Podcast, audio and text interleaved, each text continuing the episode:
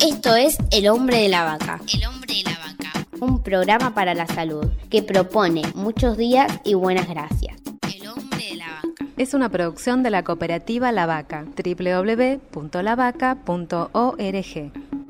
La ley de salud mental sancionada en el 2010 establece que las adicciones deben ser tratadas como parte integrante de las prácticas de salud mental. Es decir, que las personas con uso problemático de drogas, legales o ilegales, tienen todos los derechos y garantías que se establecen en la presente ley y en su relación con los servicios de salud. Recordemos algunos derechos y garantías de esta ley. Derecho a recibir atención sanitaria social y humanizada. Esta se concretará a partir del acceso gratuito, igualitario a los servicios de salud.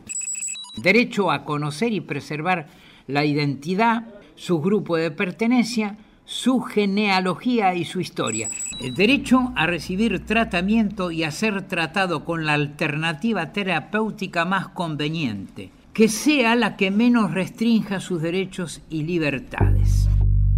Hoy entrevistamos al doctor Diego Freidman, jefe de la sesión de psicología y farmacología de los consultorios externos del Hospital eh, Tobar García. Mucho gusto, doctor. ¿Nos recuerda qué tipo de población trata el hospital? El objetivo que lo diferencia en nuestro hospital es el abordaje de pacientes en edad infanto-juvenil con un perfil de psicopatología general grave. Esto no quiere decir que todos los pacientes que se atiendan en nuestro hospital, particularmente en consultorios externos, lo sean.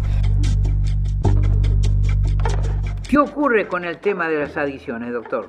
El tema de adicciones poco a poco se ha ido no solo filtrando en la sociedad, sino también en la patología que presentan nuestros pacientes. Algo que no era tan frecuente antes de este siglo, se está volviendo bastante frecuente año a año en la patología de los pacientes que se internan. En general, la patología en este caso suele ser mixta, donde no solo es por un tema de adicciones, sino por la concurrencia de adicciones más patología psiquiátrica grave.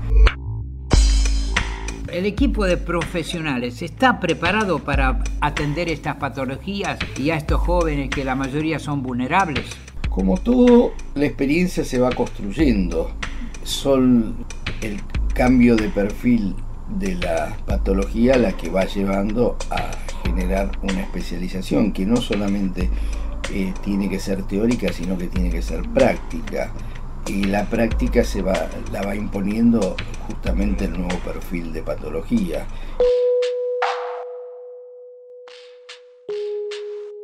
para uno salir de la problemática o de la, de la vulnerabilidad, de, la pobreza, eh, recurre a, vamos a, decir, a evadirse de ella a través, puede ser del alcohol o de las drogas. A los más capaces recurren al arte para también este, olvidarse y poder este, salir de, esa problemática. La, la, pobreza también es un laberinto, que a veces de la locura se puede salir, pero ¿cómo se hace para salir de la pobreza? La pobreza enloquece y la locura empobrece. Auspició PAMI, por una Argentina con mayores integrados.